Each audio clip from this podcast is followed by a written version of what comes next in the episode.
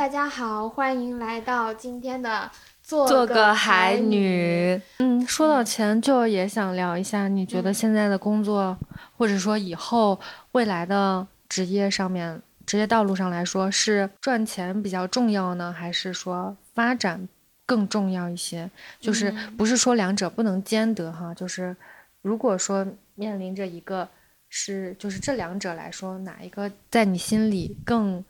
更更放在第一位？嗯，因为我现在的话，首先我肯定会选择一个有发展的行业。就是我现在转行到这个职业的原因，有很大一部分也是因为我觉得说，我到六十岁、七十岁我还是能干的，就是不不是说，呃，像某一些职业，它可能就是只能在三三十岁左右吃香，你到三十五岁之后立刻就变成了一个嗯。不那么受欢迎的人，嗯，他他是一个比较长青的一个对，这个感觉好像对越越老越吃香，俗。话说，嗯。对，然后另一个就是，嗯，我觉得好像工作这个事情，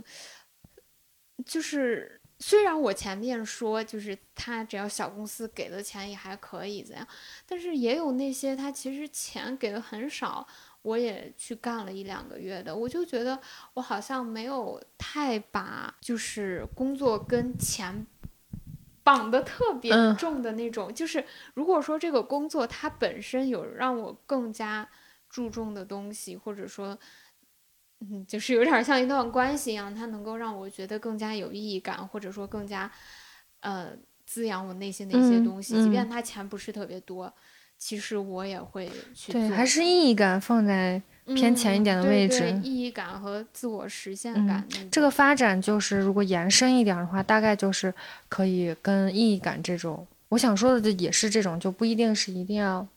发展呀，或者是资源什么，就是可能你觉得对你这个阶段更有意义，或者它有你想要的东西，但是它钱不多，肯定还是会把嗯这个放在第一位，是不是？嗯嗯，对，但是你知道我现在处于一种，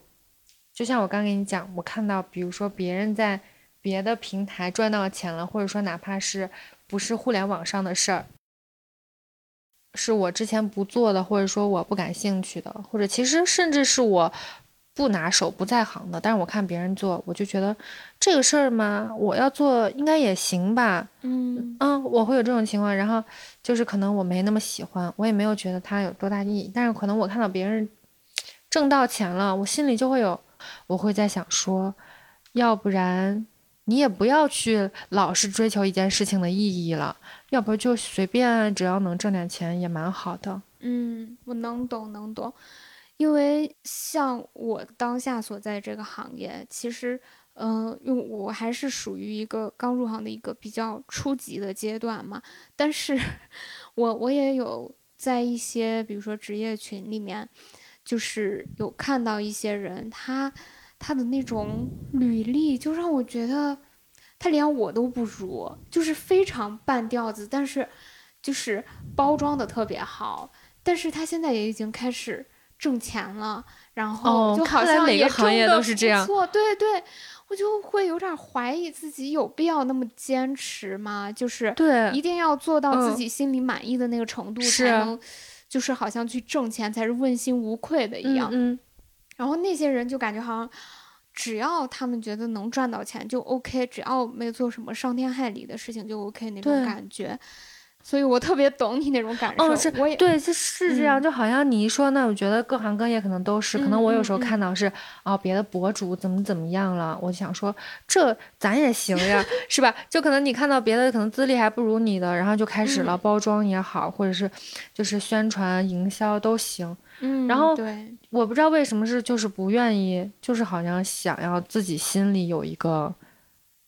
嗯，嗯，所以我说满足自己心里的一个你还是艺术家当道嘛，艺术家当先嘛。你你你不是纯商人，像咱们这种都不是好像就是做不了做不到吧？可能命里面就是做不到那样子。对对，这个时候就痛苦就痛苦在这儿，你一边其实物质这个东西它就放到这儿，它就是一个刚需，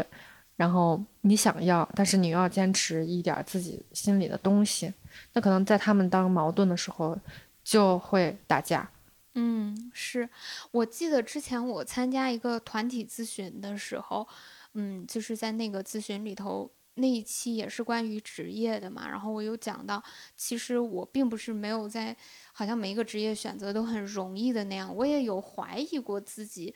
哎，为什么，嗯，就好像没有办法在一个工作当中得到意义感之后，或者当我觉得自己又开始重复做一些事情之后，我就会选择离职，我就觉得自己很没有韧性，或者说是，就就是像你说的。我刚才说的忍受也是一种能力，我觉得我没有办法去忍受那些东西，但是为什么我身边的人都可以？就是我其实也会这样自我怀疑。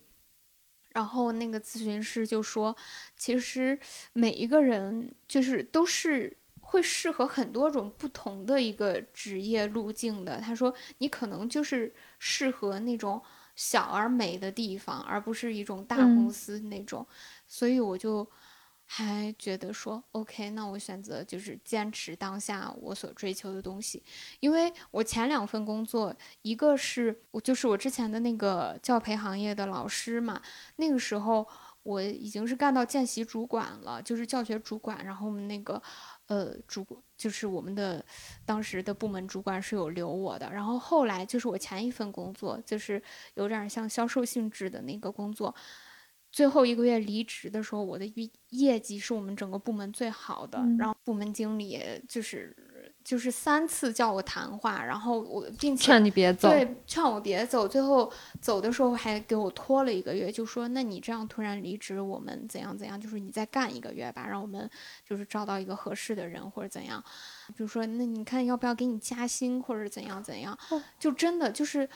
我就感觉好像留不住我，我觉得我去意已决，就是为什么我那一份工作想离职。我前面说到，我从那份工作当中真的是对这个行业了解很多，也学到很多。那个时候最开始，我真的就是很多都是那种自愿加班，就比如说我觉得跟人的去沟通能力还不行，我就会去，呃，看那些书，然后做笔记，然后就就就去听课之类的。就是会从专业知识还有沟通能力这些方面，就是去补自己。我觉得每天也特别充实。就像你前面说的，那我要觉得累，我才嗯觉得我有价值。但是等到那个工作时间干久了之后，我就会发现，嗯，我好像学的东西差不多了。我我开始跟每一个不同的人说的话也都偏向于一样的套话了的时候。我就觉得我做不下去了。我觉得我再再再待在这儿，即便是你愿意给我加工资，但是我后面这两年三年干的事儿都一样，我就觉得我 我待不住，然后我就选择。但如果这样子离开的话，再进到一个新的，会不会一切又从头开始了呢？本来如果说在这儿的话，你可能他又加薪，可能以后还有更多的机会。你现在跟所有的人很多人讲一样的话，是不是只是？暂时的呢，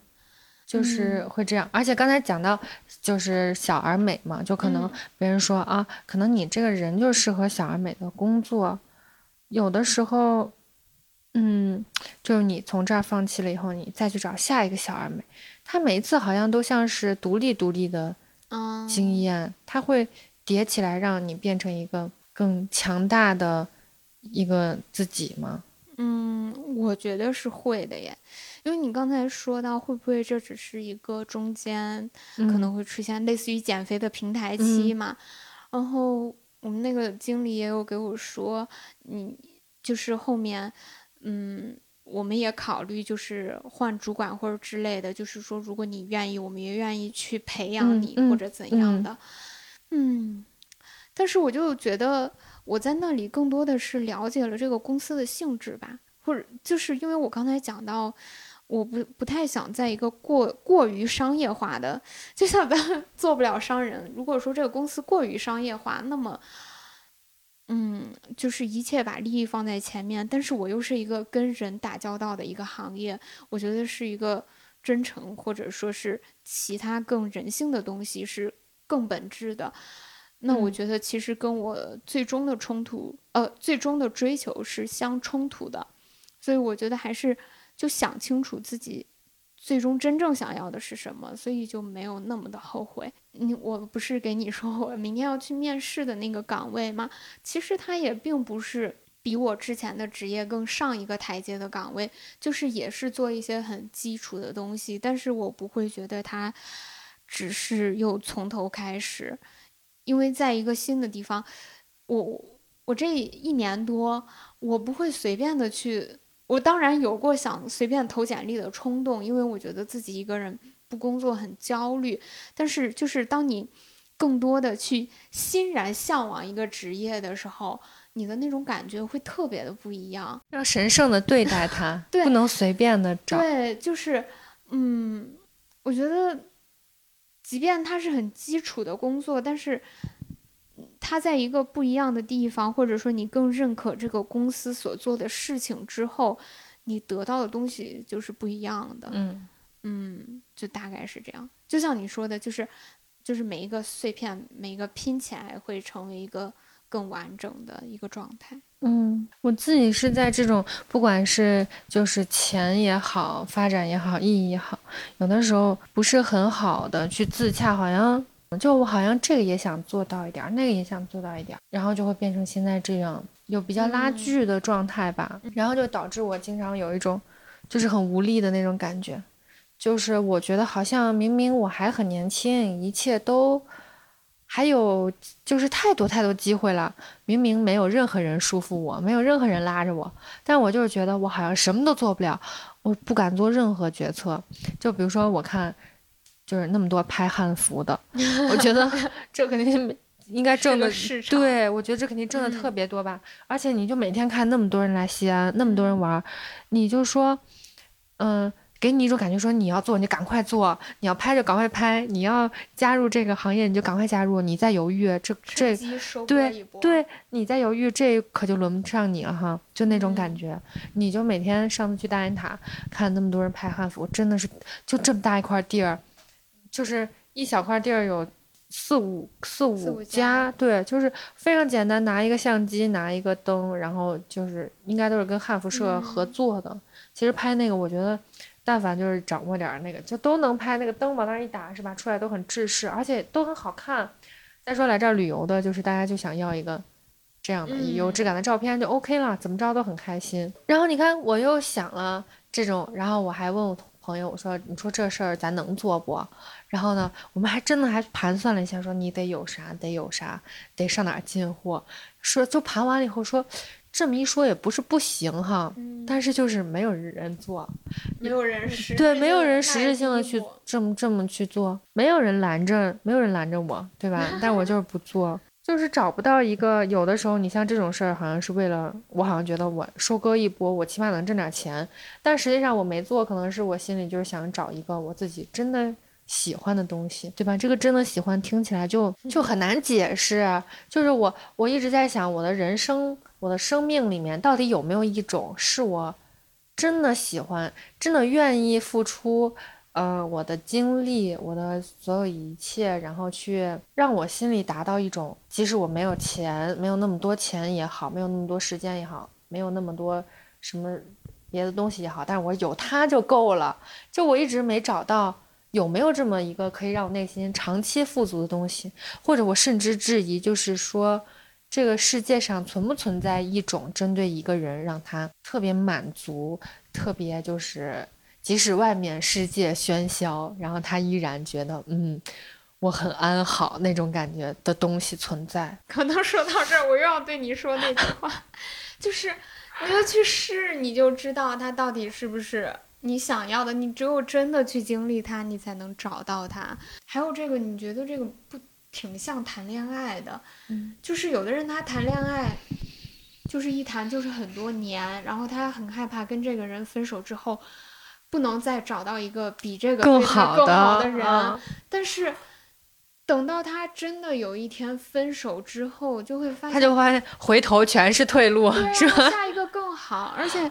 嗯，比如说你一你跟很多人去谈过不同类型的，跟帅的，跟有钱的，或者跟有才华的，你你可能原来觉得说最开始我想找一个很有钱的那种高富帅，然后但是等到你真的去谈了，他身上可能有一些。你很鄙视的点，你觉得啊这样的无脑的人，或者说他的一些品行很不好，你就觉得对这个东西祛魅了。那好，你知道你不想要这样子的对象，那你下一个跟一个，呃，比如说搞音乐的人或者什么样这种艺术圈的人，你谈了，你发现你又祛魅了，你就只能通过这样去找到你真正想要的对象是什么样的。不然的话，很多人他可能就结婚了，就跟一个就是。哎，他害怕我跟他分手，那就觉得，哎呀，我们又谈了这么多年，那我们就结婚吧。但结婚之后又想着，就是我觉得可能那些出轨的是不是就这样来？我又没跟帅的谈过，我又没跟什么样的人谈过，然后在后面遇到一个这样的人，我的妈！那如果是这样的话，代价更就人生只有这么几十年，好像都听起来都不太够啊。你就是谈恋爱是这样，比如找工作也是这样。比如说我对这个祛魅了，我对那个也祛魅了，然后呢，我万一要一直没找到呢？怎么可能？那你就是你为什么？我每一个都有我不喜欢的地方，或者每一个工作都有我都有我觉得我不喜欢。但是那这样你就能知道你更喜欢的是什么了呀？然后你下一个肯定就是会对比着朝你更喜欢的那个方向去迈嘛？对呀，你不会说是我这个不喜欢，你还是只偏向于中间，或者说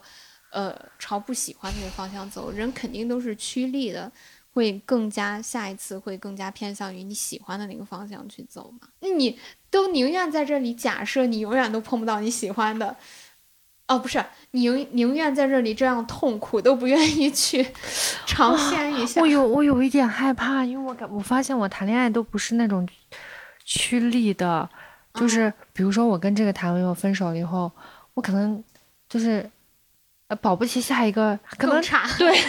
就是那种感觉，有可能，有可能啊。但是，然后我刚想了一下，我说不会，我谈恋爱是这样，到时候找工作也是这样吧？就根本摸摸摸不清头脑那种。嗯，我刚才说那个，比如说你跟一个高富帅谈了之后，你又跟一个文艺男谈过，但不并不代表这个文艺男他就是你想要的，对不对？嗯。所以你也有可能碰到很差的，但是这个其实心理学也是有根据的，就是为什么很多人他比如说去做心理咨询，或者说会跟身边的人不断的去讲到他，呃不甘于当下的现现状，他有多痛苦，但是他就不去改变，就是因为相较于去做出改变，因为其实改变是需要你耗费你很多心理能量，包括也会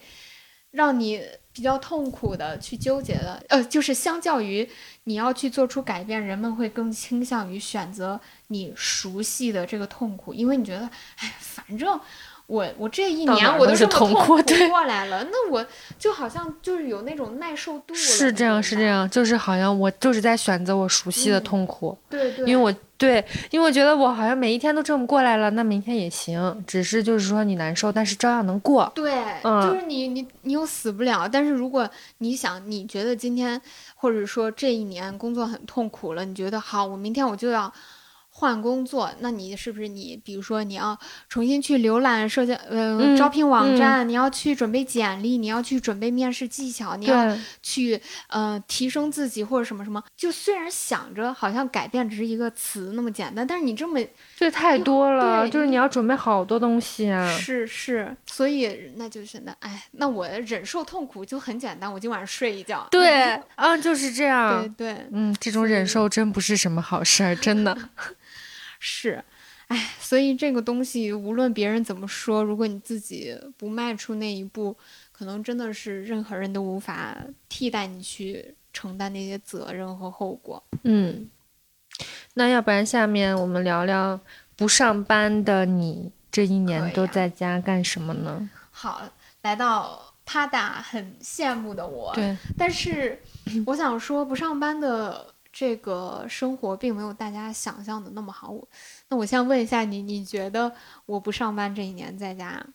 都是什么状态？我想象你的一天啊，就是早上先睡到自然醒，嗯，然后起来美美吃一个早饭，可能是牛油果加 吐司，然后再配酸奶碗，然后再配就是那种你知道麦片什么的咖啡，咖啡对，然后然后。就可以看书了，然后可以学习，就可以看自己想看的，或者是，呃，看电影、看书都可以，嗯，然后接下来就是美美吃午饭，嗯，然后吃午饭，午饭就是也可能可能会吃的晚一点，然后午饭就是吃完以后下午的时间比较多嘛，啊，也可能会再午睡一下，然后 下午可能一基本上会出门，可能会出门，然后去嗯参加一些就是同好会之类的这种东西，然后再去自己在或者是在家的话浏览一些知识，学习一些内容，然后晚上回来。然后也可能是跟朋友，嗯，约饭，然后也可能是出去 social 一下，然后回来，再有这个读书会，嗯，就是是那种，嗯，是那种知识加文艺加社交，就是三不误的那种状态啊，还健康四不误，就是会把自己就是时间规划的很满很充实，虽然不上班，嗯，哦，还好再撸一下猫。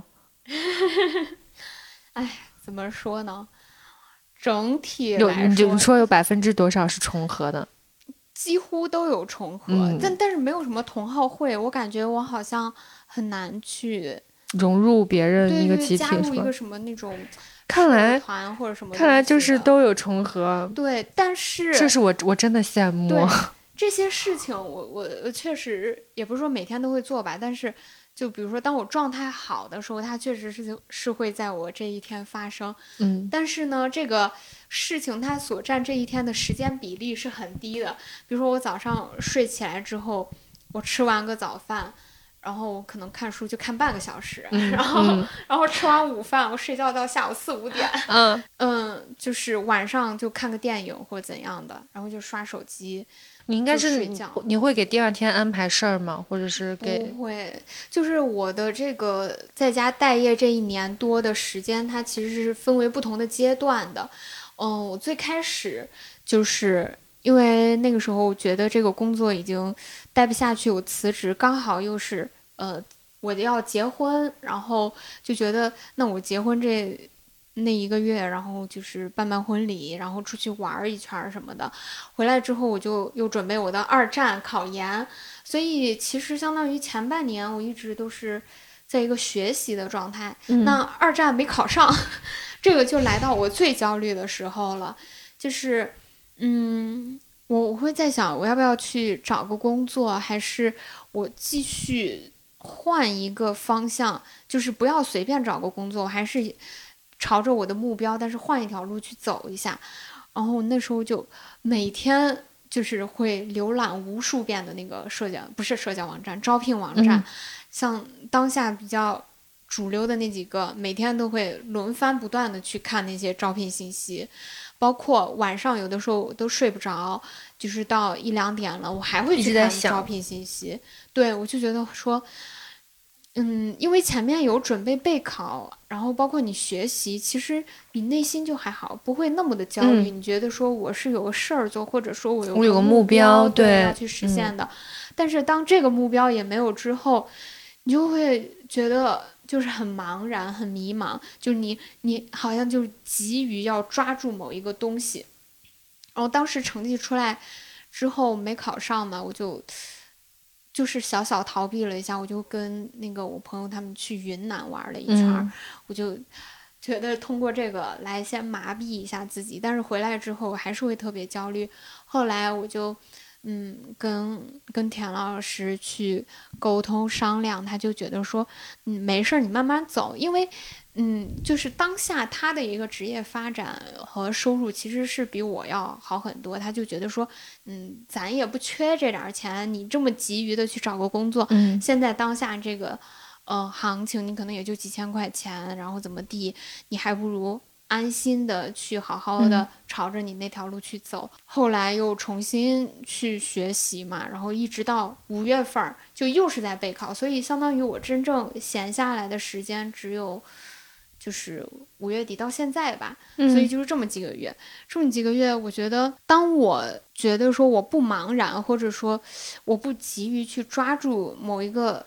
东西，给我一种安安心的感觉之后，就好像我才能够比较享受我真正在家待业的这个状态。嗯，原来一直都是，就是你必须要给我点事儿，如果不给我点事儿的话，我就觉得我待不住。嗯，这个我可以懂，嗯。但你后面说的那个，我甚至有点，我现在有点不好理解，就是嗯。就是真的接纳或对或者安于当下，这个嗯，就是那我现在的其实真的可以做到？吗？我现在每天的生活就有点像你刚才所 描述的，就是睡到自然醒起来，然后听会儿课，然后因为那个课它是每周也有作业的嘛，嗯嗯然后你中午去吃个饭，然后午睡起来，你就随便睡到几点，然后你起来，然后再看会儿书，晚上出去散个步或者怎样，然后晚上回来看个电影。我原来就是觉得我是不允许自己休息的，嗯，对，就是我现在觉得说，我这样愧对谁了吗？就是我我有去伤害到谁吗？就是为什么不允许自己休息一下？就是我就这样告诉自己，会会不会变懒啊？就是嗯这样歇够的话，我会我会觉得是不是伤害愧对于我自己了？我觉得我安于享乐了，我会觉得我怎么就知道玩儿，一天就知道吃，嗯，就那种感觉。嗯你怎么对自己这么苛刻？就是说，你看看别人，人家都进步了，人嗯家上个去年还是那样呢，今年人家都这样了，你看看你，还是在那吃，还是在那喝，嗯嗯，因为如果说我，比如说连着几天都是纯玩儿，或者就比如说睡醒刷手机、吃饭，然后又刷手机，然后到睡觉。如果说我连着几天都是这样，我我肯定也会这样子说我自己。但是我通过就是我现在的这个状态，其实有点相当于自学了。我发现，相较于这种自学的状态，我我反而比我去学校上学要更好。嗯，我要讲到我大学那个时候，我就觉得说，哎天呐，天天上这课，有的课就根本就不是我想学的，然后我就经常逃课，然后甚至就是逃课半年，然后也想。也想退学，就是那种的。那时候才大二，现在就会庆幸说，我那么适应不了规则和管教的一个人，如果说我真的考上研了，因为研究生其实也是压力蛮大的嘛，嗯说不定我的状态会更糟，更加崩溃。我又会想，如果说我现在是一个真正在学校读研的状态，即便不是全日制，是非全的一个研究生，我好像都能够允许自己说，接受自己说，OK，我现在这段时间是不赚钱的，我是靠着家里的，然后，呃，我是处于一个半休息的状态。但是为什么，如果我自己在家学，我就会接受不了我自己没有赚钱这样一个事情？嗯但是我也其实也是有在学习的呀，我就觉得这个其实好像也是受到了一种社会规训给自嗯己带来的规训，就是如果你去学校上学，好像人们就觉得你啊是有一个真正的正经事儿在干的；如果你自己在家里学，人们就会觉得说你是闲在家里的，你懂吧？嗯，哪怕是去图书馆，可能都好一点。对对，是，所以就是这几个月，其实也是一直在跟自己和解的一个状态，就是说不拿，就是我不想去管外界是怎么看我，怎么框定我。我之前有一段时间，甚至是我出去都很害怕遇到熟人，他问我，最近在干嘛呀？对你今天啊怎么没上班呀？因因为比如说，嗯，在电梯遇到原来一些阿姨，就是上班的时候是遇嗯到的，或者嗯在今天，他说，哎，你今天怎么没上班或怎样？就是问多了，我就会觉得我我是不上班是做错了是吧我？就会有一种很羞愧的感觉。嗯，就后来反正就也有可能是给自己洗脑吧。为啥呀？你说说，就感觉好像很容易对很多事情都觉得很羞愧。嗯嗯，也有可能咱们就是被这个社会给洗脑了。你想从小到大就是劳动最光荣，或者说是你你一定要工作，然后还要工作，才稍微是有个啥，好像觉得哎呦不好意思。对对对是，所以其实还是更多的是你没有按照那个社会的那种大流随大流去流动。你知道豆瓣有一个小组嗯吗？叫逆社会时钟小组。我不知道，但听起来应该很快乐。对，就是有很多人他在比如说该结婚生子的年纪，或者该呃学该工作的年纪、事业有成的年纪，他选择不去做那件事情，他嗯可能反而去读书，或者说反而就是去辞职或者怎样的。嗯有一个女生，之前应该也是类似类似于做着白领或者什么这种比较光鲜的职业，然后嗯后来他也是在这个里头找不到意义，怎么样？然后他辞职了，然后后来他过了一段时间自己去学了叉车，开叉叉车哦，就是那个，对，就是运货的 那个。然后，但是就是每个月，也，就是赚个，呃，几大几千块钱，他就觉得他每天过得特别充实，很开心。是三十多还是四十多的一个女生了？如果是你，你会觉得不错吗？我会觉得不错呀。真的吗？这是你开叉哎车是你想要的人生吗？不，不是说想要的人生，就是我会更加看重我当下的一个状态，就是我觉得这个我当下的我的一个状态才是我最珍惜的。如果说当下所处的这个环境已经让我自己非常糟糕了，那么我就会想逃离。但是这个我觉得也有可能跟咱们的那个就是人生观或者说金钱观有点关联。咱们俩第一次见面的时候，不是就聊到你问我会不会想要小孩儿，嗯我说我会生小孩儿。第一个是我非常喜欢小孩儿，第二个是我想体验不一样的嗯人生状态嘛。嗯然后你就说你会很害怕有了小孩儿之后对他有很多的要求，然后他们又达不到，然后你就会嗯让自己变成一个很不好的妈妈，对然后什么的。我肯定也会也会愧疚。对对对，是，所以我觉得这个东西我好像你也不能说是完全没有，因为我现嗯。在还没有小孩儿，但是我现在就是给他们的那样一个未来的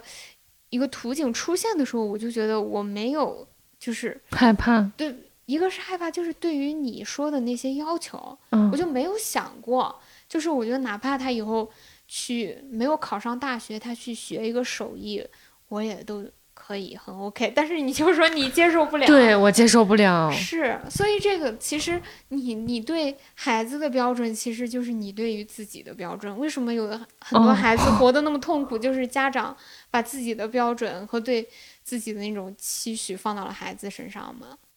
是，对，所以好像是这么样其实是要求很高的，但我我我就没有那么高。我觉得我当下活得快乐、健康，我有钱花，我觉得我我就能接受，哪怕是开叉车。嗯，你知道这个就是我也很也是蛮困惑我的问题，就是因为之前你说你是算是体验派的嘛，嗯我本来也想说我也是啊，但是嗯就跟你比了以后，我就不敢说了。就是在这种情况下，我会想说，如果是我嘛，可能你叫我去开叉车，你看你，我第一个想到的问题说，你会喜欢吗？你真的喜欢吗？这是你想要的人生吗？嗯就我会问这种问题，但可能你说你真的觉得 OK，是因为你觉得那个状态是 OK 的，就可能你很快乐的状态，你很怡然自得的状态。然后这个时候呢，我不能接受，就是我我不知道是哪里我无法说服我自己，就是我做不到这个，就是自洽的这种这种状态。这种你要是说他是是我不够知足吗？总想着有一些好像要是有一些什么。精彩绝伦的故事一定要发生在我身上一样，就我好像接受不了普通，我也不能这么讲，就是嗯我本身就很普通，我现在就很普通，所以我可能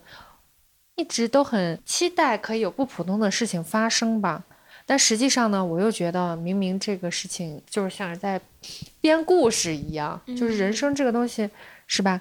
我是其实知道，就是很多东西可能跟家庭因素、跟社会因素，就是很多都挂钩的，不是说我想不普通，我就可以变成爽文女主。你看，就是我讲，我觉得我不是那种好像在异想天开的人，但是呢，我又没有办法说你真的让我去，就是比个例子说开叉车这个事情 啊，我又没有办法每天都很享受在这个状态里，嗯我可能会非常焦虑或者是焦躁。可能我觉得还是更多你不知道自己想要什么。嗯，就就是我有一点这样的感觉，嗯因为如果让我选，我每天这么痛苦，我宁愿去开叉车。嗯 就就是，但但是你你有很多想要的，但是你又不知道什么是你最想要的。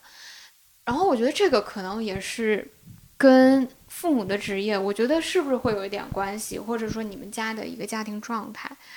因为，嗯，从我前面就是比如说各种各各各样的一个工作经历，有服务业，然后也有一些什么老师或者其他的，有社会认可度比较高的，也有社会认可度不高的。就是我现在就是，如果说我当时有人问我我在干什么的时候，我跟别人去介绍，我会觉得说，哎呀，稍微心里有点羞愧。但是如果除去别人问我的那么一时半刻之外，我觉得只要是我真的在工作的时候，我觉得我还都是蛮开心的，也不是说那种时时刻刻开心，就是不会觉得说因为我在做的这个工作去贬低自己，或者说觉得很羞愧。就是比如说，当我去给那个小孩去擦擦尿的时候，就是我在。工作的当下，我不会在想，哎，别人看到我这个人在这儿干这个活儿，他然后看着这么年轻的一个姑娘，他会不会看不起我呀？我好像没有，我就很专心的，只是很专心的在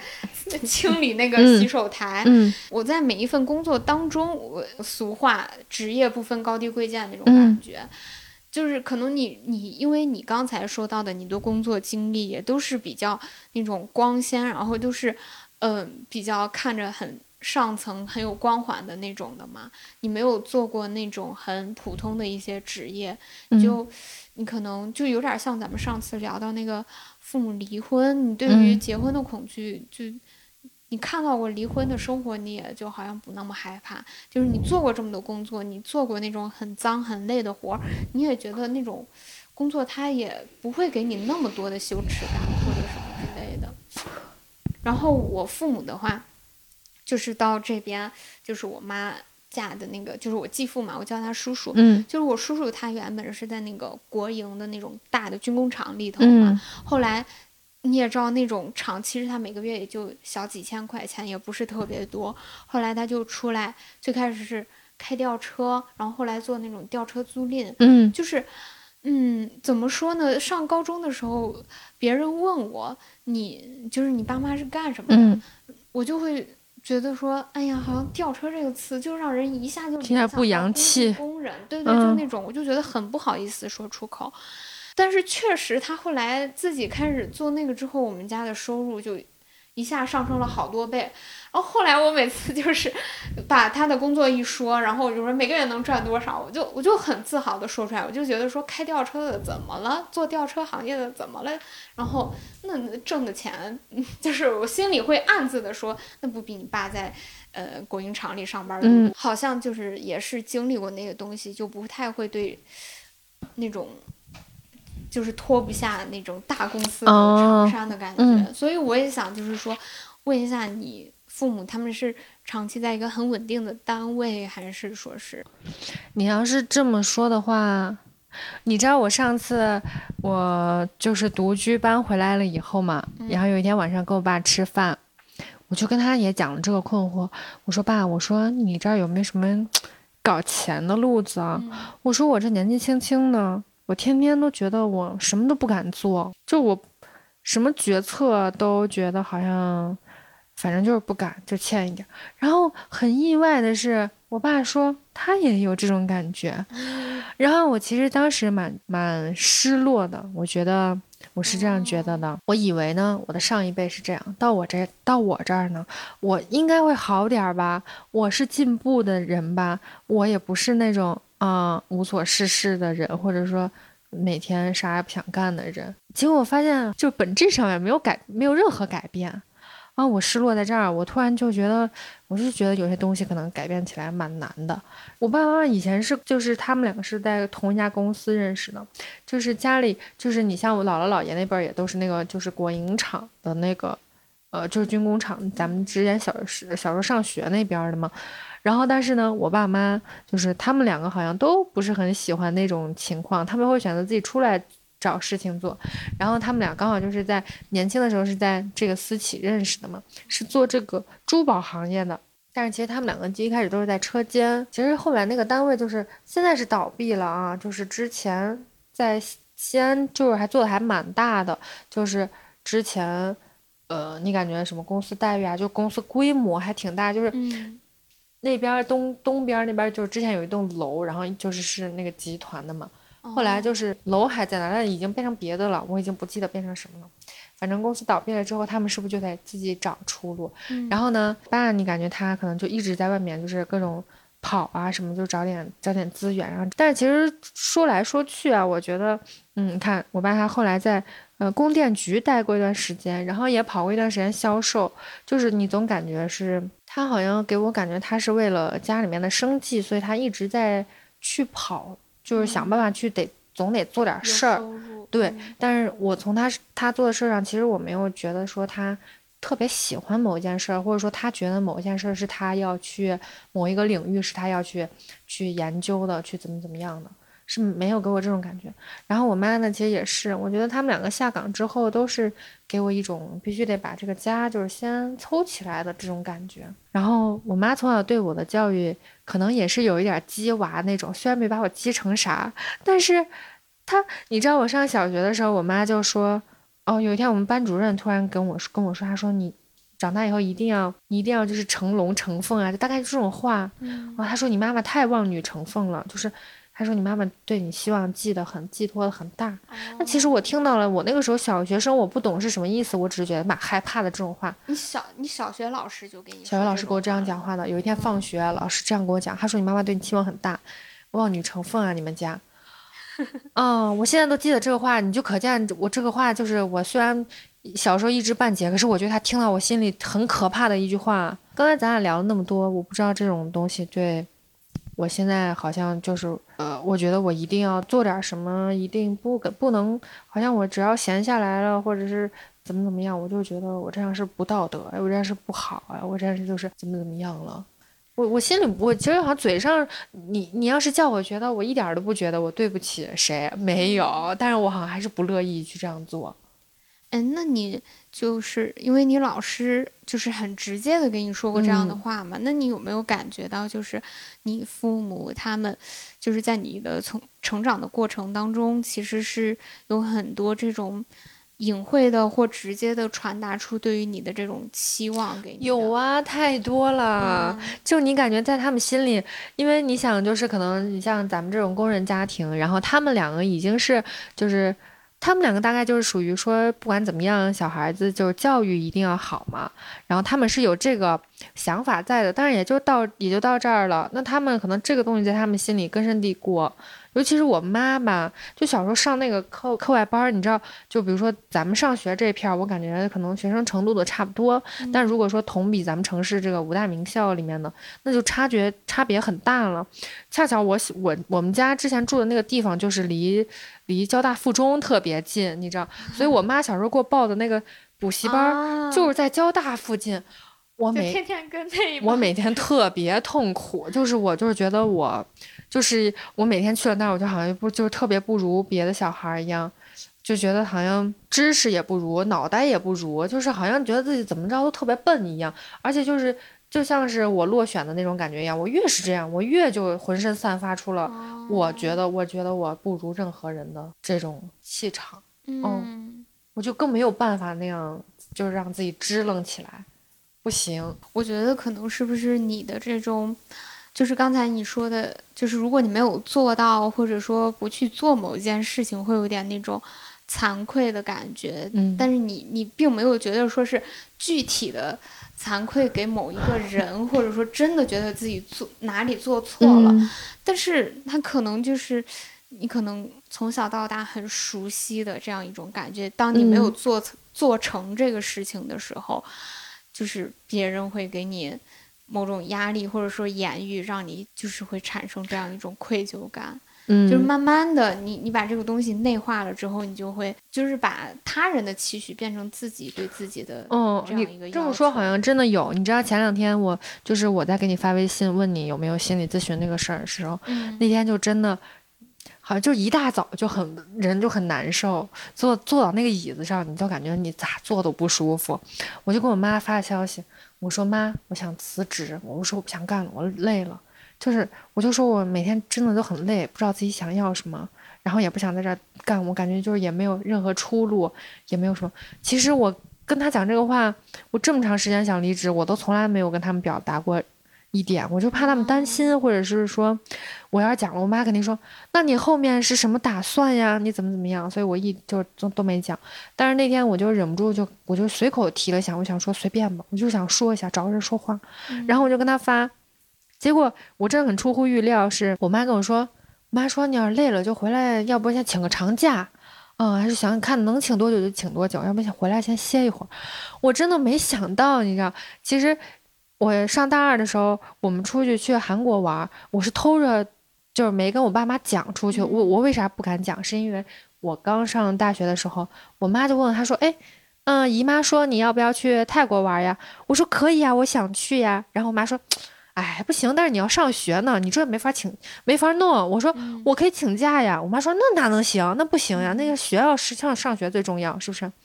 然后导致我。自己出去玩的时候，我就没有敢跟我妈讲，我就知道我讲出来，我妈一定会说不行。嗯啊，那我既然是这样，我又想做，我就直接走了。嗯，然后我妈就是后来知道就很生气嘛，但是又生气又觉得说。哎呀，咋好像又自又觉得自己做错了一样？然后其实很长一段时间我都再没有去做过这种事情了。我也就是没有瞒过家人去干什么事儿啊。这次呢，我其我是预想到我跟我妈讲我要离职以后，我妈可能会说咋回事呀？什么情况呀？是出了什么问题哈？她可能会说，那你就不能轻易离职吧？她说，那你要她，我就害怕她说，那你不得先找好了你再离哈？你做好这个万全准备。我真的超害怕他讲这个，结果我就没想到他讲了那个。刚才不是讲到原生家庭的工作吗？就我妈在下岗了以后，她做过一段就是嗯珠宝行业的销售，就是是那种给外国旅行团做销售的那种。你像她当时下岗的时候，可能四十出头或者三十五六的样子。然后我就记得她一直特别努力的去学那个法语，就是她是从。就零基础，其实当时我能感觉到，他好像也亲口跟我说过，他想要自己学会学出来的有一部分原因，也是因为他想证明给我看，或者是他只是想给自己孩子看，说啊，不管什么情况下，就是都可以，就别放弃什么，大概就之类这种话。其实我以前蛮排斥的，直到这次，我就发现可能有些经历都都是蛮有用的啊。然后他。嗯，自己学了那些以后，一开始我是不承认，我觉得好烦呀，每天都要好像好像在学给我看一样那种。你怎么这么想？就那种感觉啊。后来他嗯，然后玉器店玉器店后来疫情不是也就是外国人过来不了了吗？对他又要找下一个工作的。其实那会儿我妈已经要退休了，我爸就说。嗯，要不然就随便，其实找一个什么药店，或者是找一个就是安，就是待，就是可以拿一份什么钱就可以了。我妈不，我心里知道她根本就不是那种人，她根本就在那种地方就坐不住，她真的很生气。她现在在给一个公司写公众号，然后厉害。我我小的时候没觉得他厉害啊，我现在越来越觉得，就直到我这次跟他讲，我说我想辞职的事儿，我才发现可能他这么些年经历的东西就是。她已经不是我想象的那个妈妈了，就是不是我想象的那个思想是那样的妈妈。她好像她真的在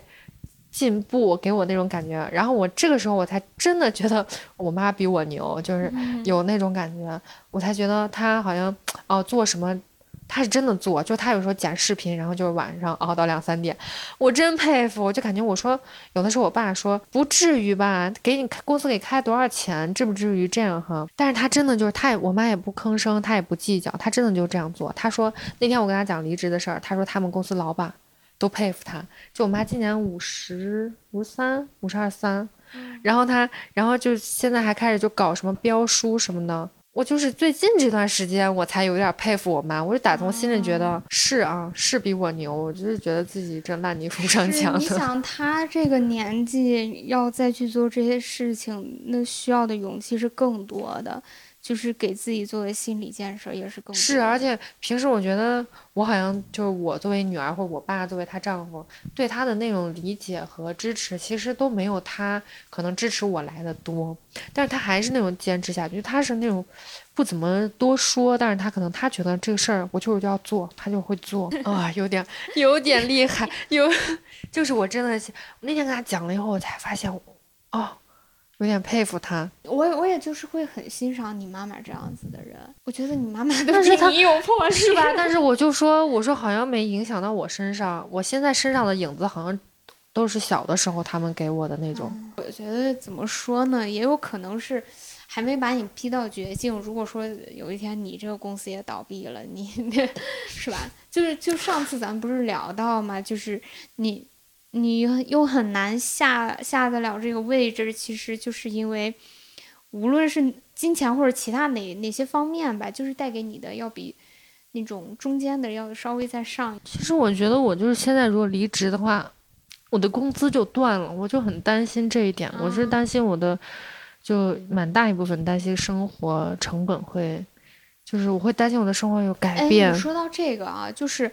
我发现啊，我原来比如说我上班的时候。因为我公司原来在高新那块儿嘛，就离我家其实也挺近的，骑车十分钟。嗯，然后我回来路上就经过一个大商场，然后就是我原来上班，其实我的花销是比我不上班的时候要多的。比如说早上，嗯，你买个早餐，买个咖啡，对 对，便宜点的，你你你你可能就。随便买个早餐摊儿的，就几块钱、十块钱之内的全部搞定。但是你有的时候就不想吃那些，你就去便利店买个三明治，然后再买杯咖啡，然后什么的。因为我特别不爱，我不爱不爱去挤食堂，就我特别讨厌食堂那个味儿沾到。哦，对。然后我几乎都是点外卖，然后。或者叫同事帮我带回来，反正几乎就是从外面买，就不会自己带饭那种的。嗯，下班哎呀，心情好，去路过那块儿的时候，哎呀，去逛个商场，然后一买，然后心情不好又去逛个商场又一买，然后觉得那我休假了，我必须得出去啊，我不能待在家。对，平时上班那么累，又是一通消费，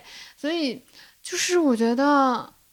嗯，反而我在家就没有什么消费欲望了。但是如果朋友要是需要 social 的情况，哎，你刚才说到这个啊，其实我就觉得说不上班的时候在家这个社交，因为你刚才描绘的感觉是其实社交方面也挺充足的，嗯，但是我就会觉得可能带给我最大困扰的，或者说让我最焦虑的，其实也有社交这一个方面，因为我原来在上班的时候，嗯。就是其实有是是有那种真的好朋友的，就比如说每天一块上下班的时候还能聊天或者怎样。但是当你不上班了的时候，你发现你身边的朋友都在上班，然后就平时想约又总是约不到一块儿，天嘛又又会觉得说聊的话又不知道聊什么，聊不到一起。但是我又不是一个特别外向，能够去我加入一个什么新的团体。我之前一直想着说我我要去。啊，登山，然后或者徒步，就是报一个那种团，然后跟他们一块儿，说不定还能认识新的人。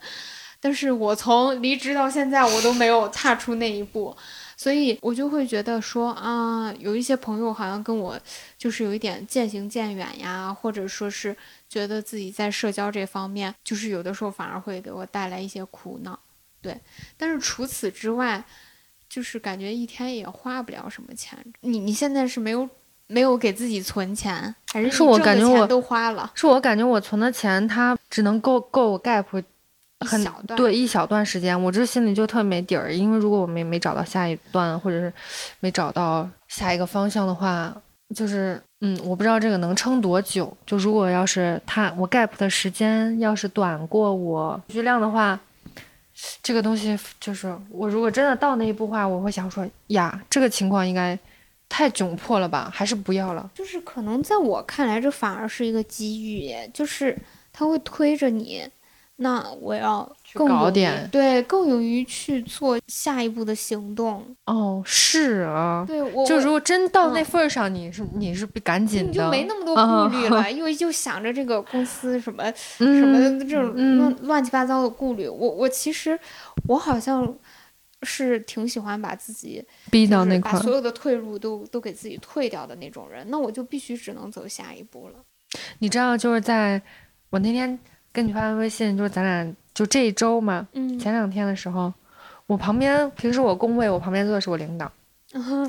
我领导干了这么多年，而且他前就是今年媳妇儿才生了双胞胎，你感觉他这块儿肯定一下就稳下来了吧？肯定他会一直在这个地方，他没办法离职。前两天他跟我说他要走了，他离职了，他说他太累了，他想回去休息一段时间。我我其实蛮震惊的，因为我这个领导一直都是你感觉他就是你觉得他是那种谁离职你都没有想到他会离职的那种人，就他你你就是感觉他在这个圈子里面他应该是已经很舒服了，哪怕是熟悉的痛苦也好，熟悉的一切，但是他肯定在这儿这么说，或者我觉得他去别的地方不一定有这儿好，就给我一种这种感觉。就是在咱们看来，他。好像在那样一个位置，他应该就是是最不会离职的人。嗯但是这个是，嗯，就是咱们看到领导，就是总觉得他是在为公司说话，或者说是很甘于去、嗯出卖自己的劳动力。但其实他内心，我觉得可能痛苦比咱更多吧。我跟他离职了以后，我突然就觉得就还挺释然的，甚至我觉得他的离职有一点对我有啊，有一点冲动。嗯，是。那我想问啊，因为你前面说到你这么痛苦，或者说你觉得每一天都比前一天更想离职，但是是什么支撑着你一直没有离开，然后在一个岗位上坚持那么久？大概是，大概就是每个月到账的工资和熟悉的痛苦。嗯，但是说实话啊，就是了解过你的 薪资嗯构成，包括就是了解过你当下的一个状态和你的收入，我觉得是不成正比的，而且。就是我觉得以你自己出来单干，肯定是比现在挣得多。我反正我对你有这份自信。你知道我，我上次就是那个男生，嗯他从上海回来，他也这么说。就是因为他这么说，我又超超级鼓舞，因为我就觉得他讲话就是他讲的是，就是是肯定对的。对，就那种感觉。然后我说，我说我跟他讲了，就是像现在上班这种感觉蛮痛苦的这种情况嘛。然后他就说，他说你之所以会有这种感觉，是因为你以前上班你做这个工作，然后你是觉得你可以啊做得很好，每天都很怎么怎么样。你现在觉得没意思了，是因为这个工作你已经做到就是顺手拈来了。就是你已经觉得它没有任何挑战性了，这个就证明这个工作它已经不满足你现在的。嗯，能力了你的能力不匹配对对，我然后是这样觉得。他这么一说，我觉得哦，好像原来不是我心态的问题，不是我自己觉得干疲了或者是怎么样。然后他就说这个时候就是该找更好、更有挑战的事情的时候了。嗯，对，他就说快快点吧，赶紧的吧。好，那其实今天又是聊了，可以分为两期的节目啊。但是，嗯，虽然听着有点，就是我说你赶紧离职吧，但是这个并无法替谁做一个真正的选择，这个选择还是要由我们自己去做出。那帕达，如果说让你用一个词或者说一句话送给你自己，或者呃跟你有相同处境的人，听众，你会说什么？我觉得是勇敢吧，就是嗯再勇敢一点。嗯，你觉得自己还不够勇敢？真的太不勇敢了，我就是太害怕了，但是又不知道怕什么。真的希望自己可以勇敢一点，希望下一次再聊到的时候，就大家可以听到我离职的喜讯。好，那我就送大家一句话，嗯，就是人生是旷野，不是轨道，就是并不是只有一条路可以一直走下去，无论你走向哪里都可以，都可以在那里自自由起舞、打滚儿、翻跟头、嗯，奔跑，都可以。人生有很多种姿态。这句话真的还蛮好的。嗯，我喜欢那个，就是你可以走向任何一条路，嗯，开叉车也可以了，真的好。没有问题。OK，那如果说大家，嗯、就是听了我们这一期的播客之后呢，有做出一些什么改变或者有什么想法，也都可以跟我们留言互动。希望大家可以做一个更加勇敢的人，走向嗯更多的地方。好，那我们这一期就这样啦，好啦，先到这儿啦，拜拜。拜拜。